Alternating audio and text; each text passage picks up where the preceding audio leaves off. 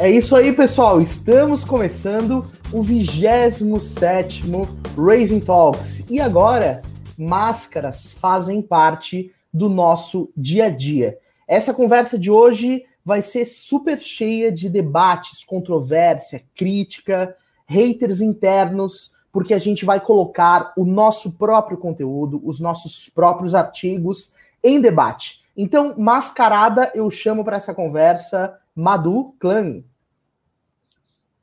Olá, aí? Vamos, vamos lá, né? Vamos começar, vamos tirar, porque é o calor, né? É, exatamente. Então, máscaras só quando a gente está do lado de fora ou perto de outras pessoas. E temos outro Com mascarado certeza. participando dessa conversa, Fábio Ferrari. Olá, gente, tudo bem? Ferrari também tá de máscara, Ferrari. Como é que tá sendo usar máscara aí para vocês?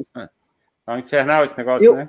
Olha, eu já tive, já fui, já fui chamado de tudo. Agora eu nunca fui chamado de orelha de abano. Mas a máscara, ela me deixa um pouquinho com orelha de abano. Isso eu não me acostumei ainda.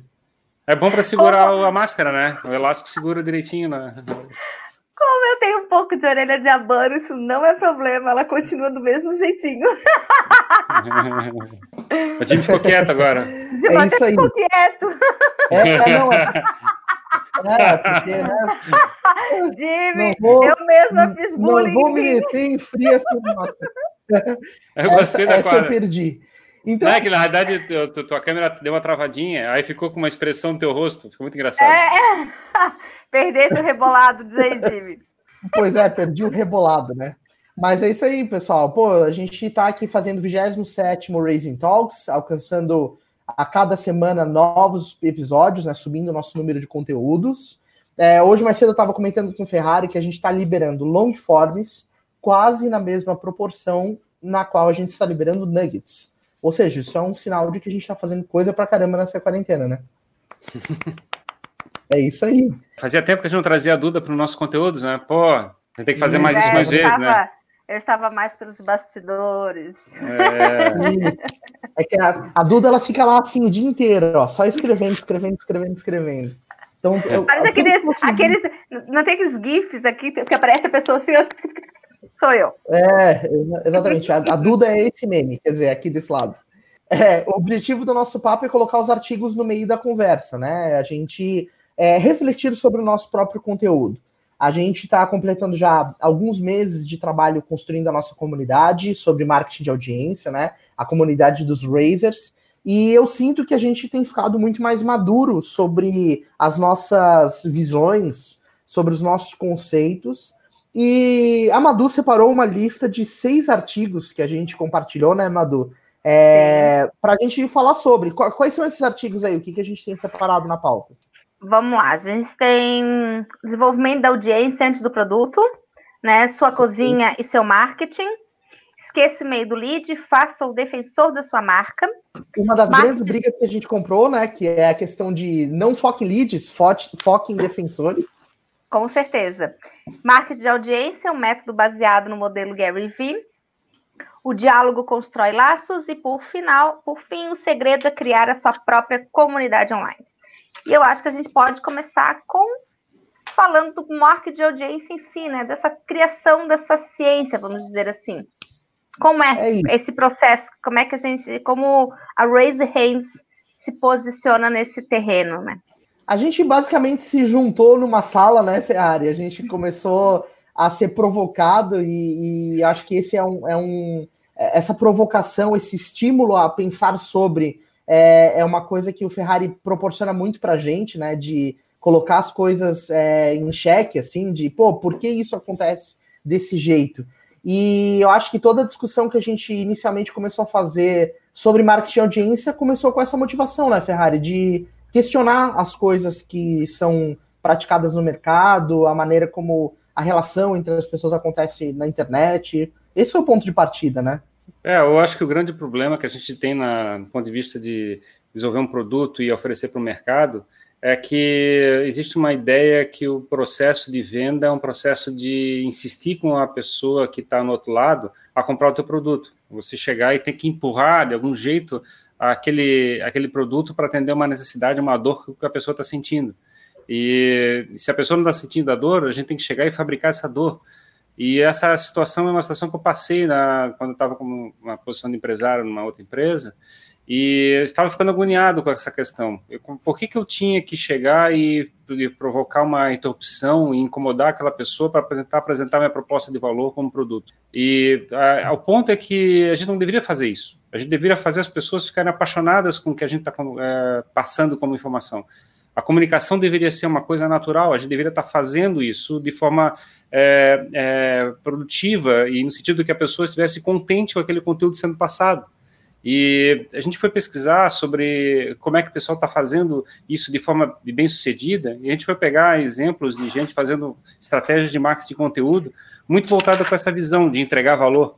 E a gente foi verificar, e existem vários exemplos, é, é, Joey Pulizzi, né, é, Gary uhum. Vee, a gente tem várias referências de pessoas que têm habilidade de ser comunicadores e passar informação e dar essa possibilidade de apresentar a proposta de valor do que eles fazem para viabilizar negócios. Sim, exatamente. E, e, é justamente esse o ponto, né? A paixão. Talvez o mercado ele tenha ficado ao longo do tempo muito focado em fazer as pessoas consumirem algo e, e pouco focado em entender o valor que esse algo gera, o que esse algo oferece.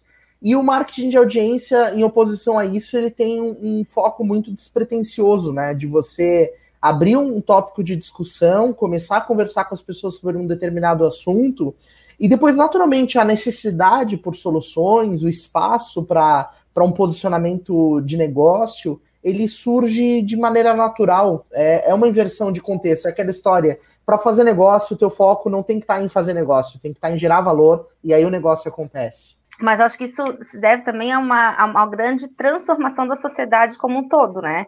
Porque no passado, antes da internet, antes dessa, dessa comunicação, vamos dizer, em larga escala, é, nós não tínhamos muito acesso, né? Nós tínhamos que aceitar aquela comunicação que vinha para gente de poucas emissoras, vamos dizer assim, sendo que uma sempre foi, é, vamos dizer assim, preponderante.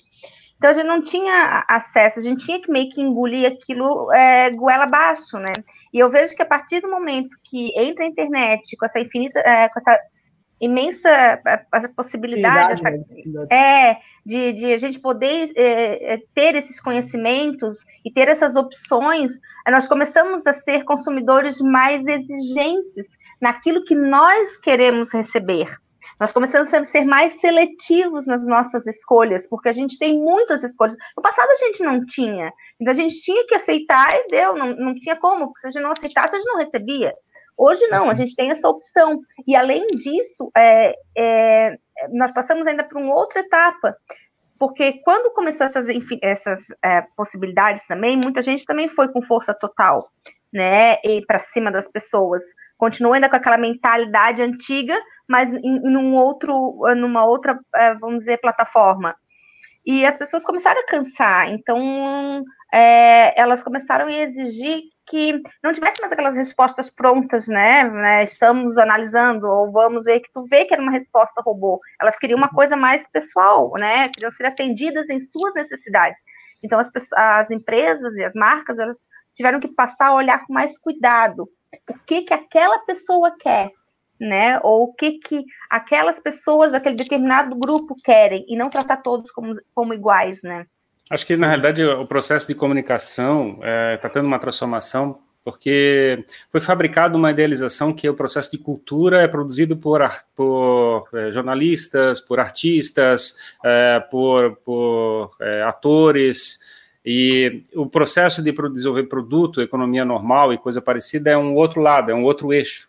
E a gente tentou fazer uma separação que não existia, de repente, é, há dois mil anos atrás. Na realidade, as pessoas eram artistas, eram artesãos e faziam os produtos e faziam a mesma coisa, não tinha essa distinção.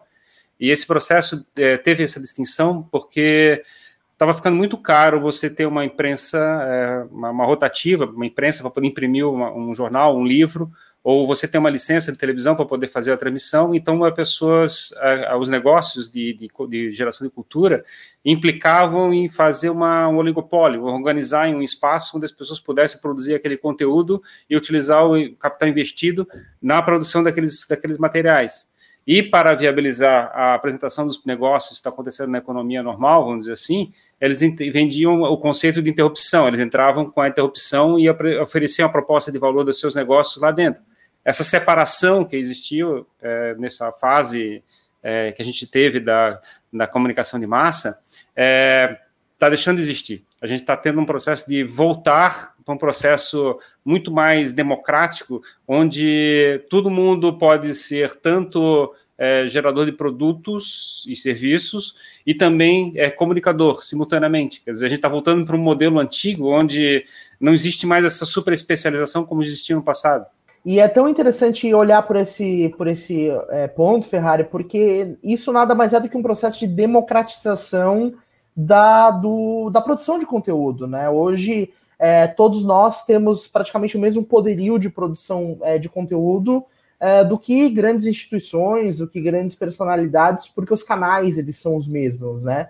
Então, essa mesma live que agora está rolando aqui no YouTube poderia estar tá sendo feita por, pelo presidente da maior potência do mundo usando a mesma ferramenta. E esse acesso que mudou, né, que é diferente dessa época que você falou das, das rotativas e de toda a estrutura que a produção de conteúdo demandava, abriu espaço para que novas ideias uh, surgissem e entrassem em debate. E, e é curioso porque, por exemplo, é, é que é a, a, revolta, é, a revolta protestante, né, foi muito provocada pelo uso da, da invenção de Gutenberg da impressora é, ser utilizada para fazer uma tradução da Bíblia, que permitiu uma democratização da, da, da dos ensinamentos religiosos que existiam é, é, naquela época.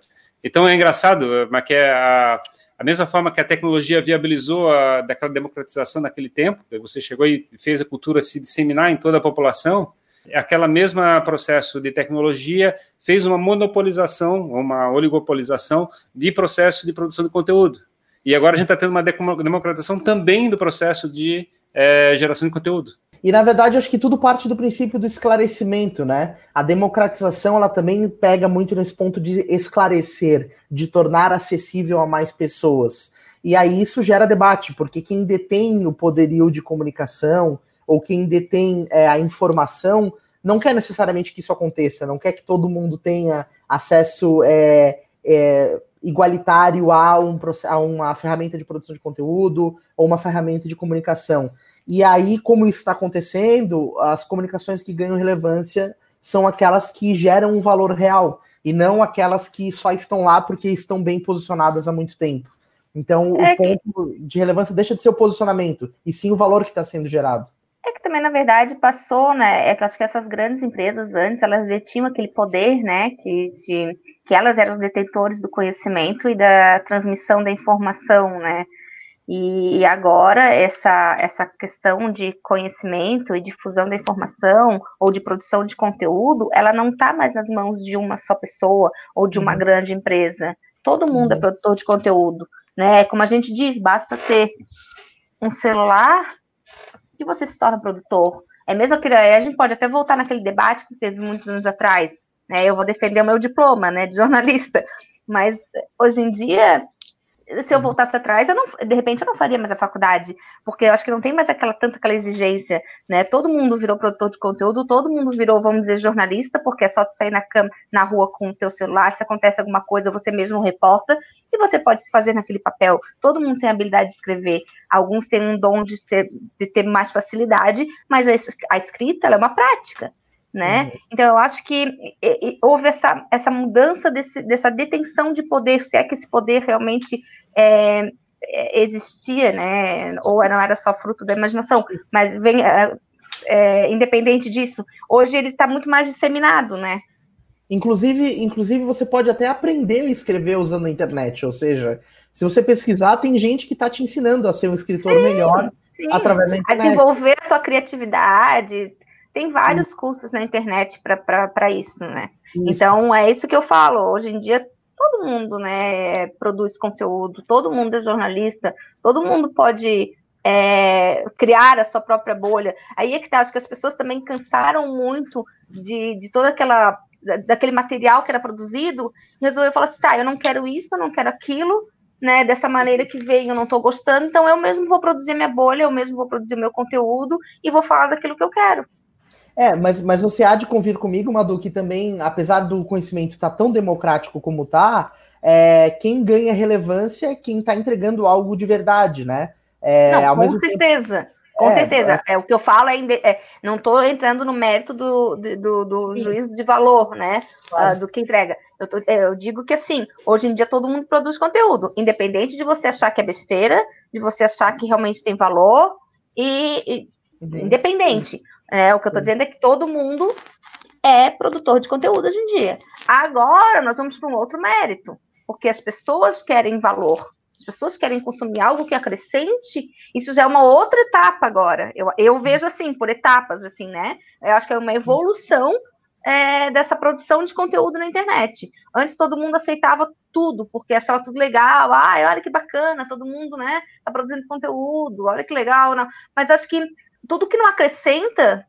é, vai começar a ficar um pouco para trás, porque tem aquela coisa do entreter, né? Que também é bacana, que também é necessário, mas hoje em dia as pessoas até nisso estão muito mais seletivas. Elas, uhum. é, o conteúdo hoje em dia tem que entregar valor, ele tem que ter um propósito, ele tem que gerar alguma transformação na vida das pessoas, ele tem que acrescentar algo na vida das pessoas, para as pessoas quererem ficar com você e consumi-lo, defendê-lo, seja o que for.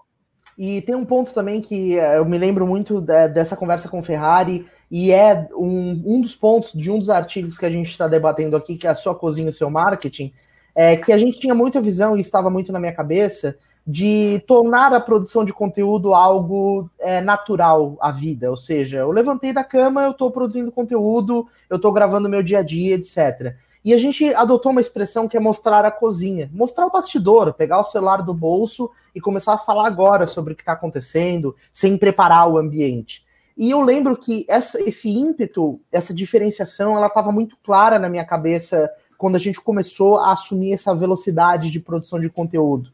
E hoje em dia é, eu não diferencio mais a minha vida e da cozinha. Como eu já mostro tudo, é, eu parece que o parâmetro do que é cozinha e do que não é não existe mais, porque eu estou mostrando tudo. Então, eu não preciso mostrar a minha cozinha, porque eu já estou. É, não sei se você entende, assim. Uhum. É, é, legal. Mas, mas, isso que é importante. Porque é isso, porque as pessoas elas, elas estão começando a ficar. Eu, por isso que eu digo que é uma outra etapa. As pessoas estão cansadas de ver fakes, as pessoas estão cansadas de ver pessoas artificiais. As pessoas elas querem se conectar com pessoas reais. Uhum. Né? Elas querem ver realidade. Ninguém mais quer ver, até porque, é, é, é até porque ninguém é perfeito. Né? Uhum. Essa coisa de, de passar Photoshop e criar uma imagem que não existe, as pessoas já estão saturadas. É, é tudo uma evolução. Eu vejo evolução, né?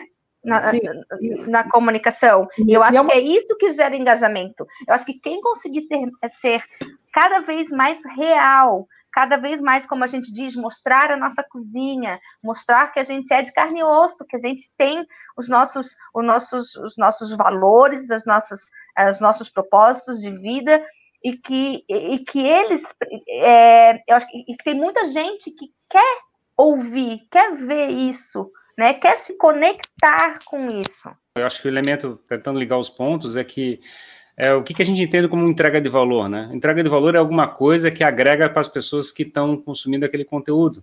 E o que, que é o que agrega valor? É o que faz a transformação na vida da pessoa. A pessoa fica mais feliz, a pessoa fica mais alegre, ela fica mais hábil para fazer determinada coisa, tem uma sabedoria para lidar com determinados problemas. Então, a gente fala de conteúdo estoico, por exemplo, que te prepara para lidar com a vida. É um conteúdo que te impacta de uma maneira que faz você perceber a vida de maneira diferente.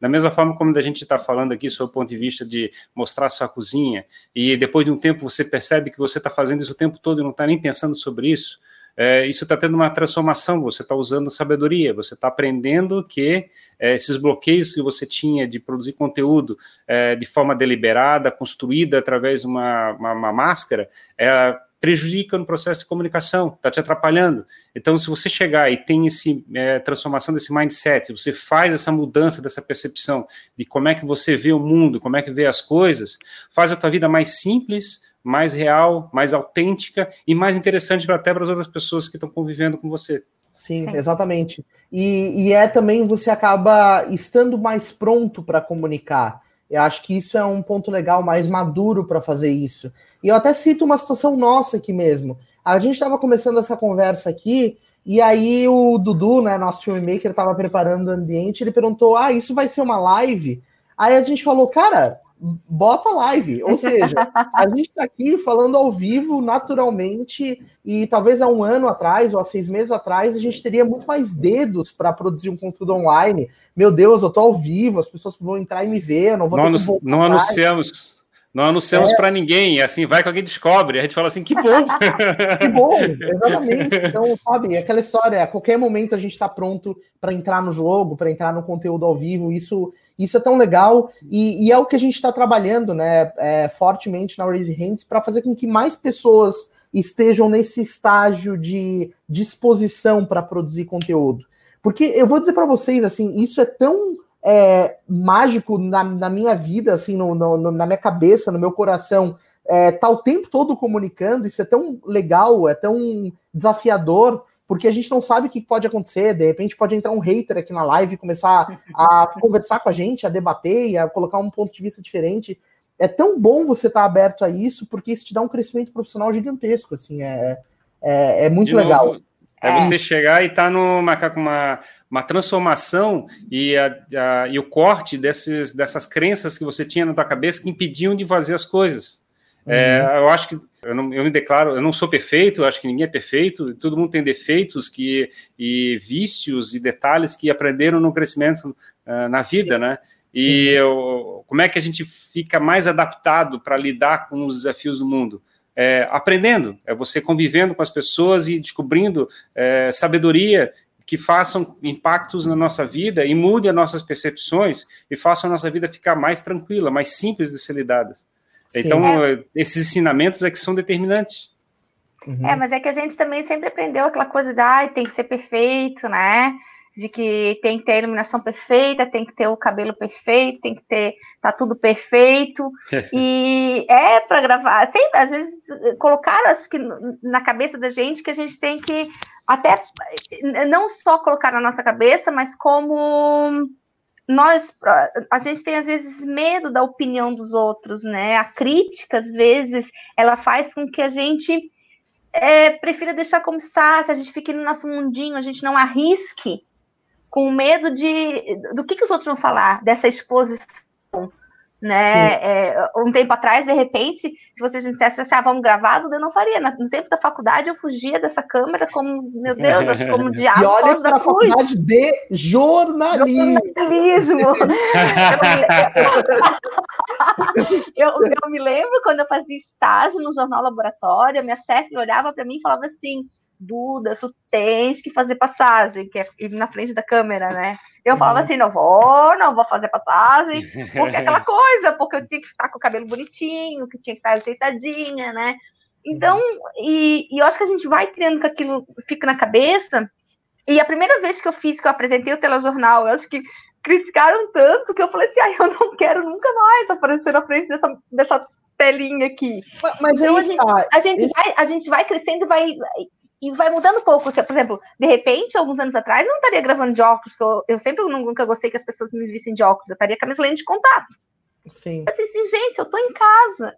Né? Uhum. A gente tá home office. literalmente. Então, é, literalmente. E assim, ó, é, eu uso óculos, vou fazer o quê? Eu não enxergo. É, eu, eu, eu, não dá é, pra é eu disfarçar. Qual que é a né, diferença tem... de uma pessoa te encontrar na rua de óculos ou te ver num vídeo de óculos? É, assim, é, é, a gente considera. Mas isso é uma percepção. É que a gente tem TV, né? É, esses, esses medos, vamos dizer assim, né? né? Sei lá, de ficar feio, ficar. Né? Tá, gente, essa sou eu. Eu uso óculos, enxergo de longe, vou fazer o quê?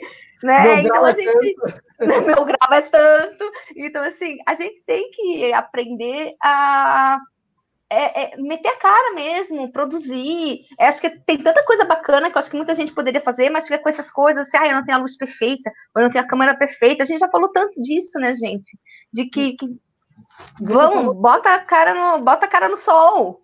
É isso. Você falou da questão das críticas, né? Que você fez aquele telejornal, o pessoal te criticou um monte. E esse é um ponto bem crucial, porque naturalmente, quando você busca uma exposição, é, você se torna vidraça, como o dito popular diz, né? E aí você acaba estando exposto para as pessoas dizerem que aquilo não tá bom, que aquilo tá ruim. Mas o que, que essas pessoas estão fazendo, né? Essa é a primeira pergunta. E a segunda pergunta é que, na verdade, a crítica ela te faz melhorar, ela te faz corroborar a tua ideia, ela te faz defender o teu ponto de vista. E isso é um fenômeno, né, Ferrari? Na construção de bolha, uma das primeiras coisas que aparecem são os haters.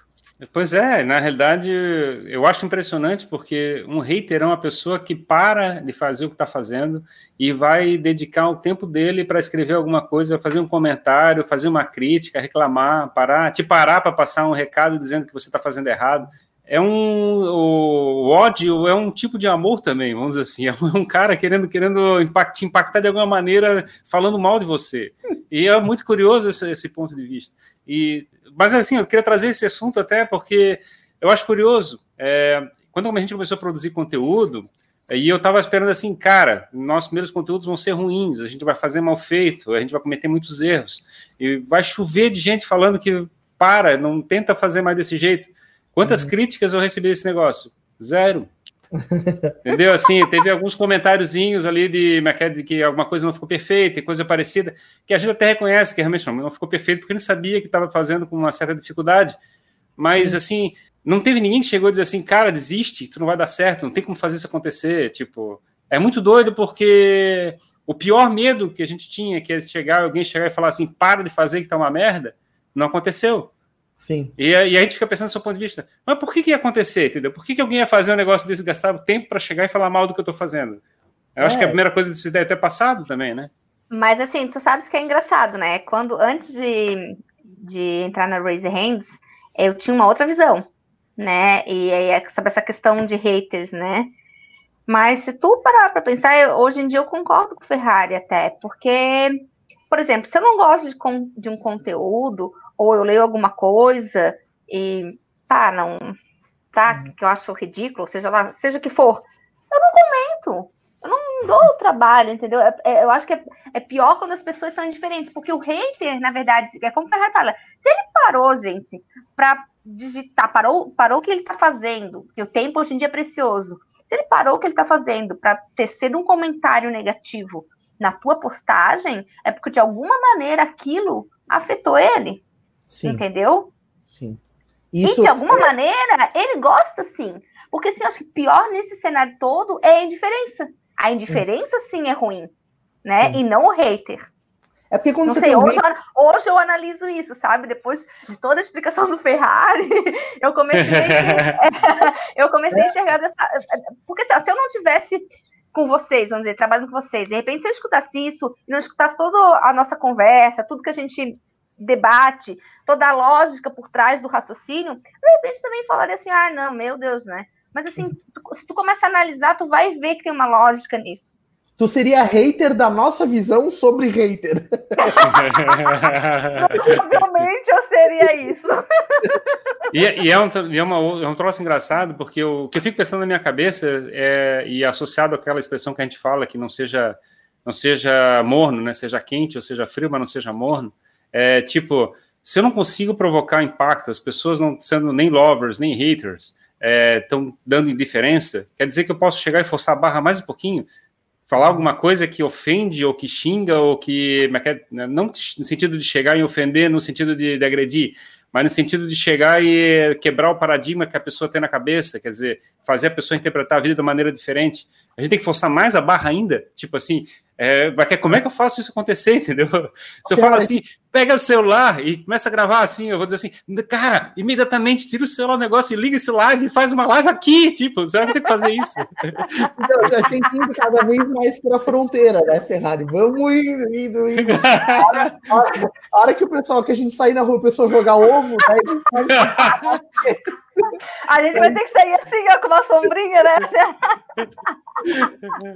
Mas esse é o ponto, assim, tipo, e eu, eu quero muito que isso fique claro, assim, para quem está nos assistindo. E eu acho que esse, esse debate aqui, esse pedaço tem que virar um nugget bem consistente.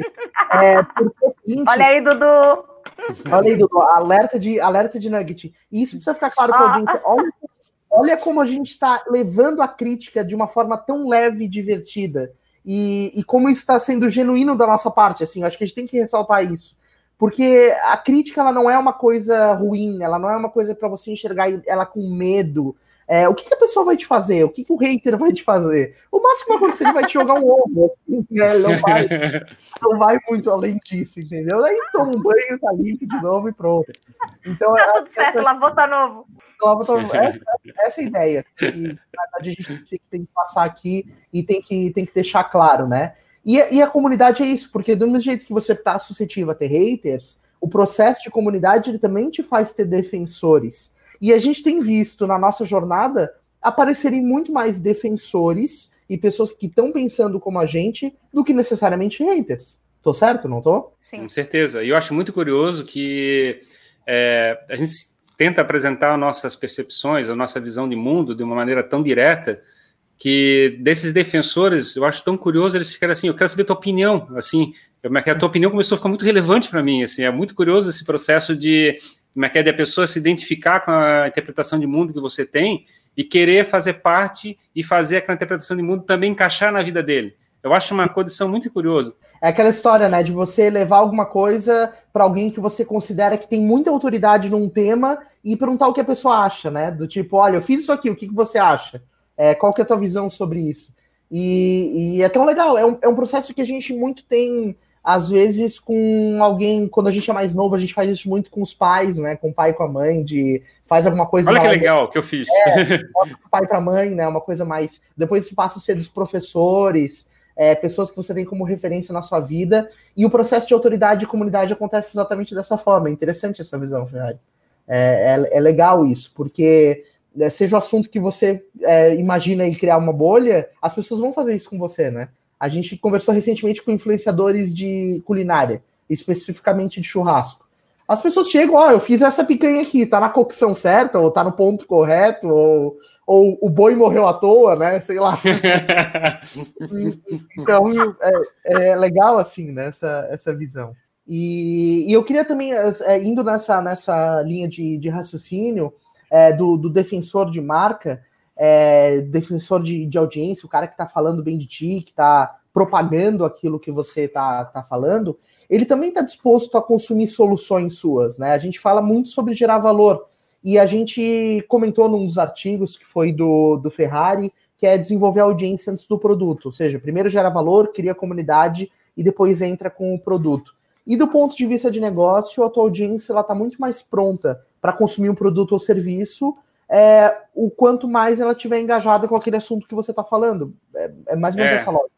A nossa visão, é, é, a gente está tentando passar, uma visão meio disruptiva. A gente tem um processo hoje que está acontecendo que as empresas estão é, fazendo um produto e estão tentando descobrir uma estratégia de lead generation que faça a possibilidade de fazer inside sales daqueles produtos que estão sendo oferecidos. No outro lado, tem um monte de influenciador digital que tá, faz 5 ou 10 anos estão trabalhando duro para chegar e fabricar uma audiência e aí, mais tarde, quando a audiência já está grande, eles estão tentando correr atrás e descobrir como é que, que produtos eu posso oferecer para eles. Seja uma camiseta, uma xícara, alguma coisa assim, que eu possa chegar e monetarizar esse tipo de relação.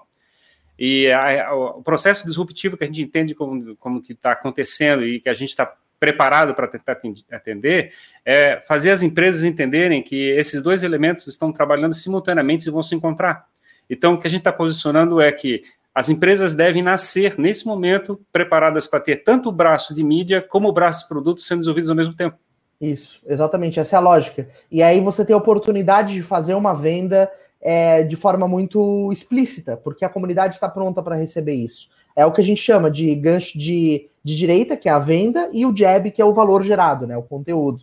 E indo nessa linha, Ferrari, a gente sempre traz para a temática esse paralelo com a geração de leads, né, que é uma algo muito tradicional no, no meio é, da internet, né, que se tornou uma estratégia de marketing bastante consolidada, é, e a gente propõe uma visão diferente a respeito disso. Na visão do marketing de audiência, você tem um defensor de marca, você tem uma comunidade ativa, é muito mais poderoso do que você ter um lead. E, e o lead ele se perde, ele perde relevância, ele deixa de estar ativo, e o defensor de marca ele fica continuamente conectado com o teu propósito. É, acho que é, que é legal trazer essa narrativa, né? A gente tem tido bons Sim. debates com o mercado sobre isso, né? É, na realidade, eu acho que é uma das brigas mais interessantes que a gente pode fazer no mercado. A gente deixar o pessoal nervoso quando começa a conversar sobre esse assunto, que parece que é do outro mundo o assunto, né? É, a gente fala assim, é não, não seria o marketing, nós odiamos o marketing. É, porque eu acho assim, é que eu acho assim, a partir do momento, né, que você encara as pessoas apenas como lead, né, que você só quer o e-mail delas, é, elas, você não, não percebe que aquilo ali, elas podem te bloquear, né? Elas te bloqueiam e você simplesmente não, não tem mais contato, né? É um Mas a partir frio, do né? momento. É um processo frio, né?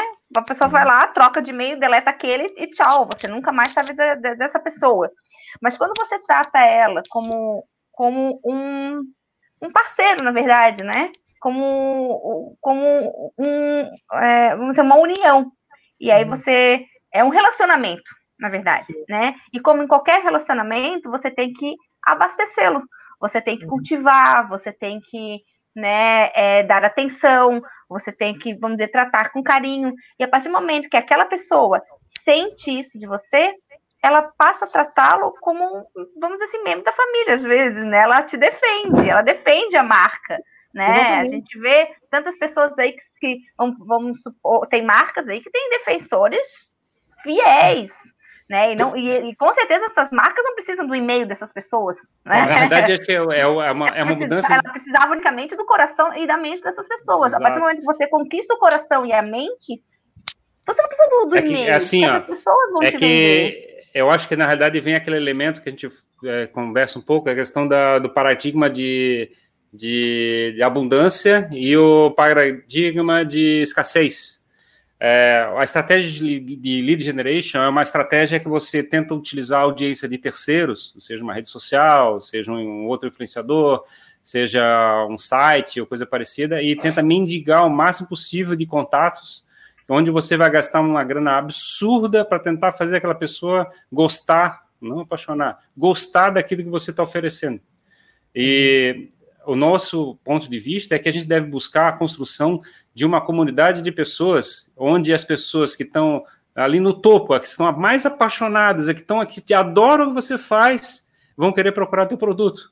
Então, assim, em vez de você chegar e ficar no processo de escassez, tentando achar quem é que gosta mais ou menos do meu produto, eu vou gastar um tempo absurdo para explicar para eles o que eu estou oferecendo. Eu não, eu vou chegar e vou fazer uma população enorme de gente que está envolvida com o meu conteúdo e aquelas pessoas que estão lá no topo, aqui a, aqui a, a cereja do bolo, que estão lá em cima, que estão casadas contigo, e tu vai dizer para eles assim, ó, compra meu produto que é interessante. E aí tu não precisa explicar mais nada. Eles vão dizer assim, cara, é, porque não pediu antes? Vamos dizer assim. É então, é outro paradigma. É, é que eu acho que às vezes quando tu. Desculpa, Jimmy. É que eu acho que às vezes quando tu. quando tu cria tanto esse relacionamento, quando ele está tão fortificado, você, você nem precisa mais dizer compre o meu produto. As pessoas elas vão estar tá tão assim contigo que elas mesmas vão comprar e ainda melhor, elas vão vender por você. Elas é. vão ser, sem você pedir, elas que vão vender por você. E é também um ponto muito importante que é a geração de valor despretensiosa. O marketing de audiência ele é pautado por uma geração de valor genuína, autêntica. Eu estou entregando o meu conhecimento e gerando valor porque eu sei que isso é importante para você e eu estou fazendo o meu melhor para que você perceba isso. E a estratégia de geração de leads, ela tem um pouco da geração de valor com interesse em acessar aquela pessoa. Então, eu vou escrever um ótimo e-book, eu vou escrever um ótimo conteúdo, mas para acessá-lo, deixe aqui seu e-mail. Então, eu seu acho nome, que... É. Seu nome, seu nome, seu sobrenome. É, é... Qual é o melhor e-mail? Seu melhor Qual é o nome da sua empresa? Coloque aqui seu e-mail e quanto é 7 mais 4? Exatamente, aperte de virar. Então, ou então naquela selecione semáforos, aí tu fica no. É, ou se não, aquela conta. ou se não, para confirmar se tu é um robô, né? É, exatamente. Então, depois de escolher semáforos, a pessoa vai para o próximo. Então, eu Aí tu que... bota aquele e-mail, né? Daquele aquele site que bota um e-mail que tu só usa uma vez, né? Tem aquele gerador de e-mail automático, tu para receber o um negócio, ele te manda um e-mail, tu esquece aquele e-mail nunca mais usa. Mas pelo menos tu faz uhum. download do e-book, né? Uhum. É. Exatamente. Exatamente. Já fiz muito então... isso. Eu tenho certeza que. Pessoas que estão me escutando e tem o meu e-mail. Desculpa, gente. Eu só queria um e-book, bloqueei vocês. Ah, esse é o ponto, assim, é, é o relacionamento pretensioso, genuíno. E quero dizer assim que na nossa visão no marketing de audiência, o e-mail ele é sim um canal de comunicação previsto, ele pode ser utilizado, mas ele é só mais um canal. Ele não é o centro da estratégia. É, eu acho que isso que é legal. Desculpa, eu acho que isso que é legal, Jimmy, que tu está falando. A gente uhum. tem que ressaltar que não, é, não é que a gente seja contra o e-mail. Exato. Ele tem, o, ele tem o seu valor e sua importância, uhum. mas não, né, é, assim, nessa. Estratégia. Tanto é que o Jornadas do Marketing de Audiência, nosso boletim semanal, ele é enviado por e-mail para as pessoas. Só que... Gancho, gancho, gancho, é, gancho. gancho. Tá passando aqui, ó, o gancho ó. Vai lá, e assine Jornadas do Marketing de Audiência. É, bota marketingaudiência.com, marketingaudiência.com, você acessa o nosso boletim semanal. Ele é... Jim, Jim, pode, pode repetir? Eu acho que eu não entendi como é que era o e-mail. Estava é, muito rápido, eu acho. www.marketingdeaudiência.com Deixe ser. Esqueci e... que não tem o ponto BR. Não, não. E, e, inclusive, ele é a essência do nosso conteúdo. Você vai ter acesso lá ao melhor do nosso conteúdo. Ó, já está sendo gerado aqui embaixo. Aqui é real time. Pro Dudu! Do, rápido no gatilho do gancho. Mas o fato é que a gente usa também e-mail para estabelecer comunicação e relacionamento com, com o nosso participante, o nosso membro da comunidade mas ele não é o centro da nossa estratégia. A gente está presente em todos os canais. Além do mais, a discussão por e-mail é uma discussão fechada. Você, para crescer, você tem que estar o tempo todo caçando a laço o e-mail das pessoas. Quando você leva a discussão aberta para a rede social, você faz com que ela cresça sozinha, com que as pessoas que fazem parte gerem valor para essa discussão e você tenha um crescimento exponencial, o que não acontece no, na estratégia pura de geração de lead, né? Você quer a identificação da pessoa com o objetivo de entregar valor. O objetivo não é chegar e fazer uma estratégia de venda é, de inside sales. A gente não está ali para encher o saco da pessoa. A gente está entregando valor a todo instante. É, acho que é o grande elemento é essa. É quando você considera um e-mail ou um, uma inscrição numa rede social ou coisa parecida, é quando você não chama de lead, e sim simplesmente uma pessoa que está na tua audiência, uma pessoa que uhum. vai ser parte da tua comunidade. É, exatamente isso. Acho que esse é o, esse é, esse é o ponto, assim. E é crucial isso para que as pessoas consigam, é, e para as empresas também conseguirem gerar uma conexão com o público. E não ficarem esquecidas, assim. Acho que isso é muito cruel quando você faz um esforço de marketing e ele tem data de validade, ele vence, sabe? Ele acaba, ele perde relevância. É, isso é, é, que nem você é, comprar um alimento e não consumir a tempo antes da data de vencimento é, dinheiro jogado fora e desperdício, que é o pior de tudo. E quando você constrói uma estratégia de marketing de audiência, você não desperdiça esforço. Você, tudo que você fizer, tudo que for feito no marketing de audiência, está focado em ser aproveitado para aquela comunidade. Você não joga o esforço fora. Isso... É, um ativo, é o ativo digital, que é o conteúdo que você gera, e o ativo de relacionamento, que é aquele valor que você está entregando em cima para as pessoas, que está dando autoridade para você é, ter uma relação é, emocional com aquela pessoa. São os dois Sim. ativos que você cultiva. É isso aí. E a gente tem dois tópicos que eu queria relacionar, dois artigos que a gente já debateu uns quatro artigos aqui, e tem dois que eu queria relacionar, que é o artigo da Duda sobre o segredo é construir uma comunidade online e o artigo recente que eu escrevi, que é o diálogo constrói laços, né? E eu queria trazer essa discussão de como o diálogo é importante para a constituição de comunidade e o que é a comunidade em si, é, no, no, no, do ponto de vista prático, digamos assim, né? É, esse artigo do Diálogo Constrói Laços, ele foi motivado por uma conversa que eu tive no LinkedIn com um Razer, né, um participante da nossa comunidade, que veio debater, fazer algumas perguntas, falar sobre o nosso conteúdo, e aquilo gerou uma conversa muito legal, que inclusive falou sobre geração de valor, falou sobre esse papo de e-mail aí que a gente estava conversando. E aí eu fui trocar uma ideia com o Ferrari, que está aqui desse lado, e ele conversou comigo sobre dialética, né? A gente começou a falar sobre Aristóteles e trazer tudo isso, e aí, bum, surgiu esse, essa chave é, do diálogo para gestão e construção de comunidade, né, Ferrari? Exatamente, eu, eu acho que está é, relacionado àquele assunto que a gente começou a conversar lá na frente, de a entrega de valor é um processo de ajuda na transformação das pessoas. Você está numa audiência de alguém é porque você está querendo que aquela pessoa te ajude a mudar a sua vida. é, seja através de entretenimento, quer dizer, você quer ter momentos de, de alegria, ou seja através de conteúdos que sejam úteis, quer dizer, você quer ter mais conhecimento sobre determinado assunto, ou mais sabedoria para lidar com os desafios da vida. E o processo da dialética é um dos elementos que permitem que você é, faça essa transformação, que você interprete a vida de uma forma diferente.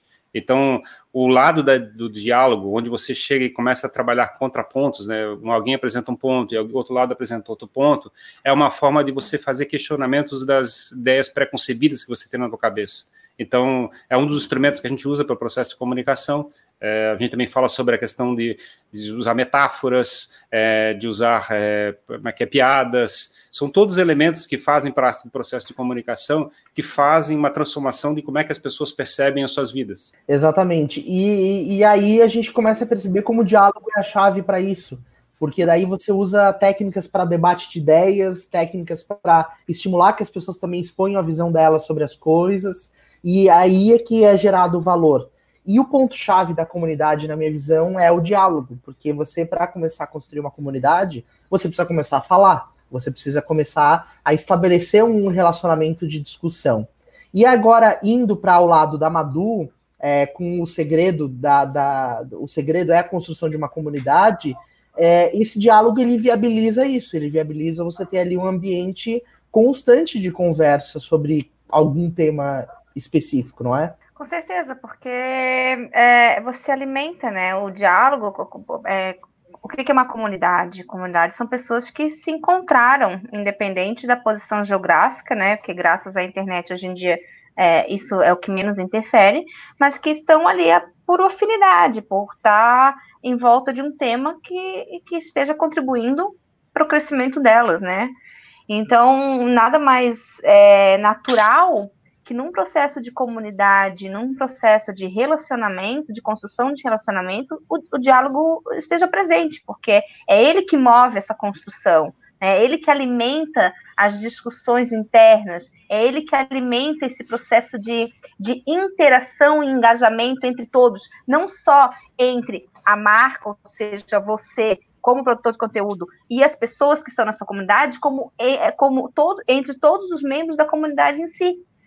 Então, é, uma, é um organismo vivo, todo mundo colabora, né? Uhum. É, eu colaboro produzindo, ofertando conteúdo, a, a, as pessoas da comunidade colaboram consumindo, mas também produzindo, porque isso é importante ressaltar. As pessoas da comunidade, elas também produzem conteúdo para você, elas também lhe dão munição para gerar cada vez mais né, informações. Então, é, é, é um processo contínuo, é um processo vivo que, que só é possível através do diálogo. É, então esse é o, é o, ponto principal assim que eu queria trazer nessa temática, que você que está pensando a construção da sua bolha, e se você está construindo uma bolha, deveria estar construindo. É, se você está construindo isso, você tem que acompanhar a nossa série Crie Sua Bolha do Zero. Então vá aqui no YouTube, ou lá no YouTube, se você está vendo isso em um nugget, e se inscreva para acompanhar as aulas que eu e o Ferrari estamos ministrando sobre como você começar do zero para construir a bolha. E a gente vai trazer diálogo com certeza para essa pauta numa próxima aula, porque isso é a chave para gerar esse, esse relacionamento entre a tua comunidade. É isso que a gente enxerga como é valor, porque o diálogo ele é de você que está construindo a comunidade e também entre as pessoas que estão participando dessa comunidade. A gente já tem visto os Razers que falam com a gente e os Razers que falam entre eles. E esse é o segredo da coisa. Mais um gancho, hein, Jimmy? Mais um gancho. Hoje eu tô ganhando. Largou mais um gancho. Mas olha só o troço doido.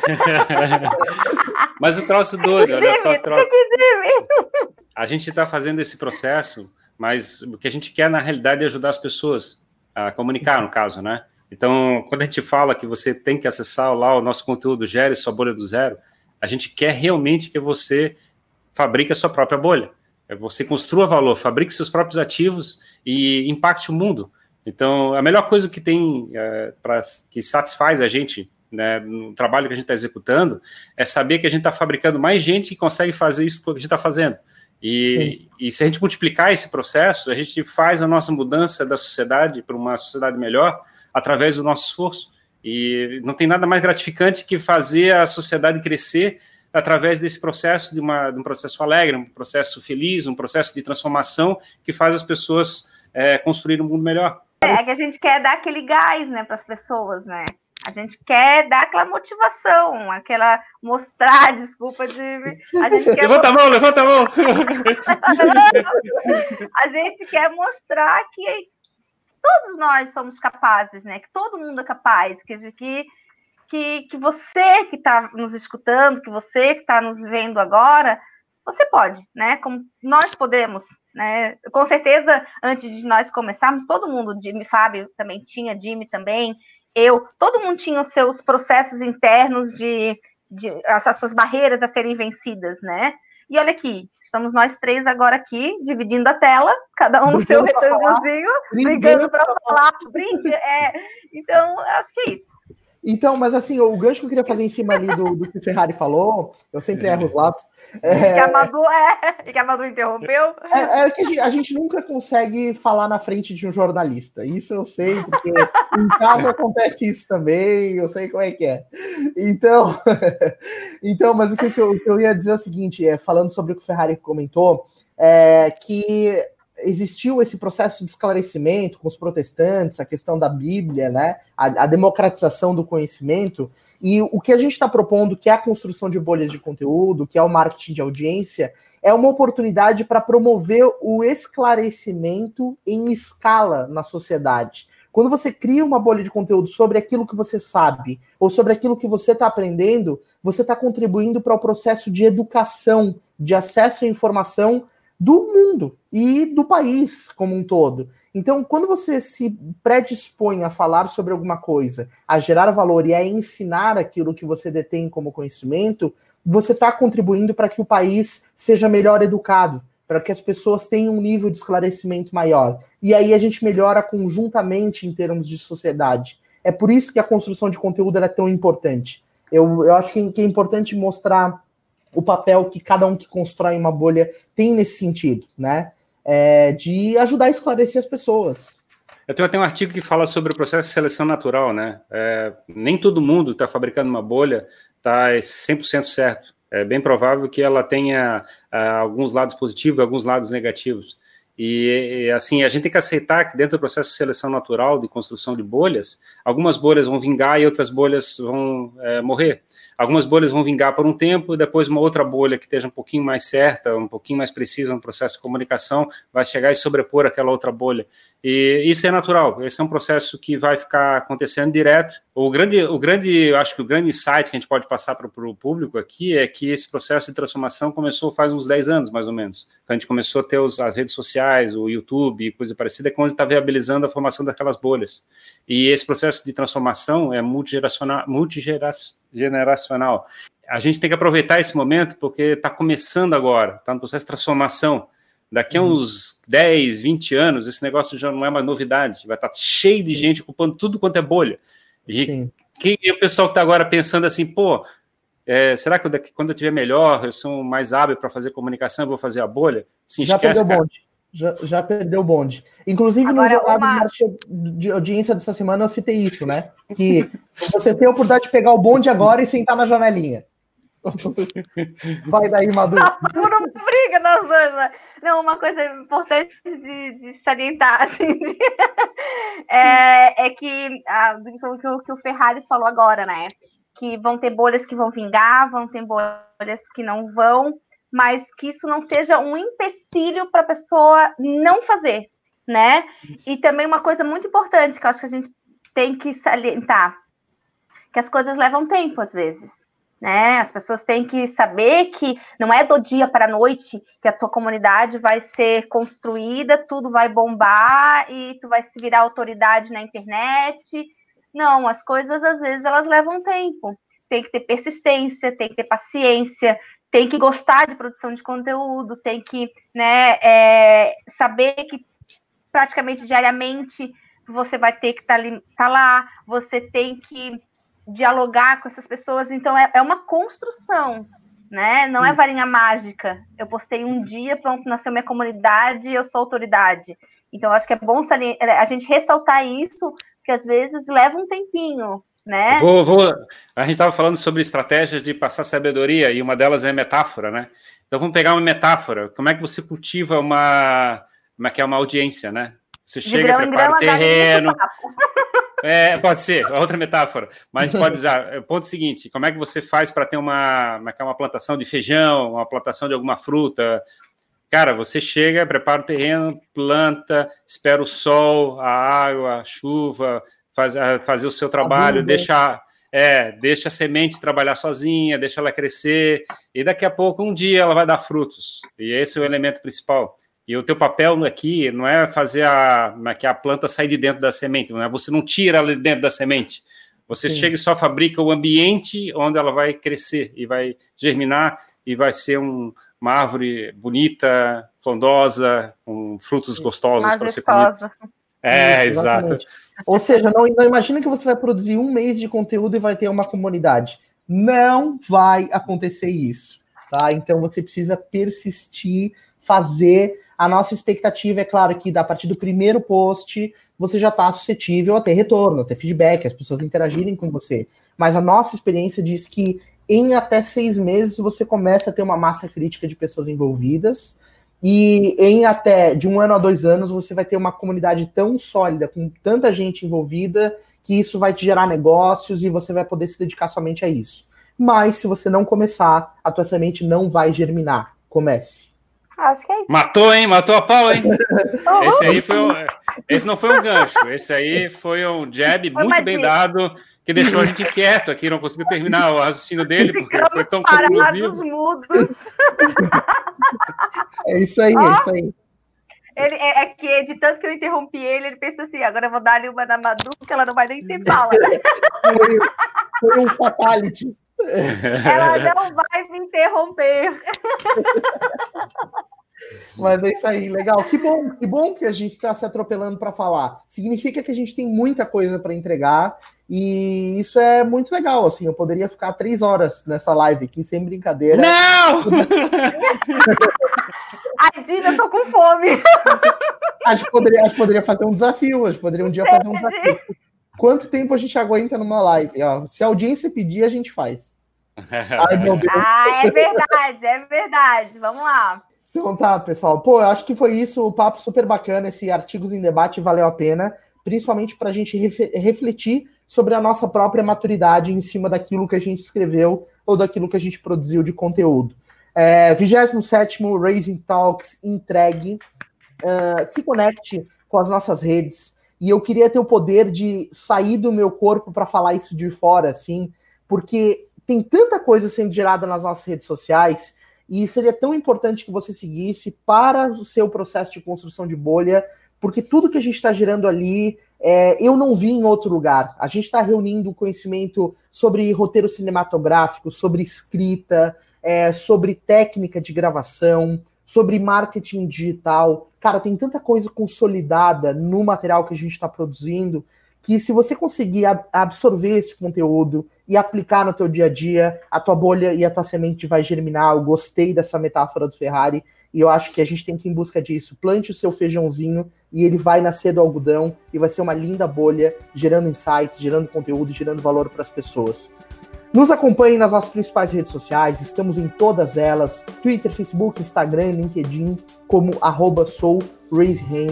Esse material também está disponível no formato podcast nas principais plataformas, inclusive no Spotify.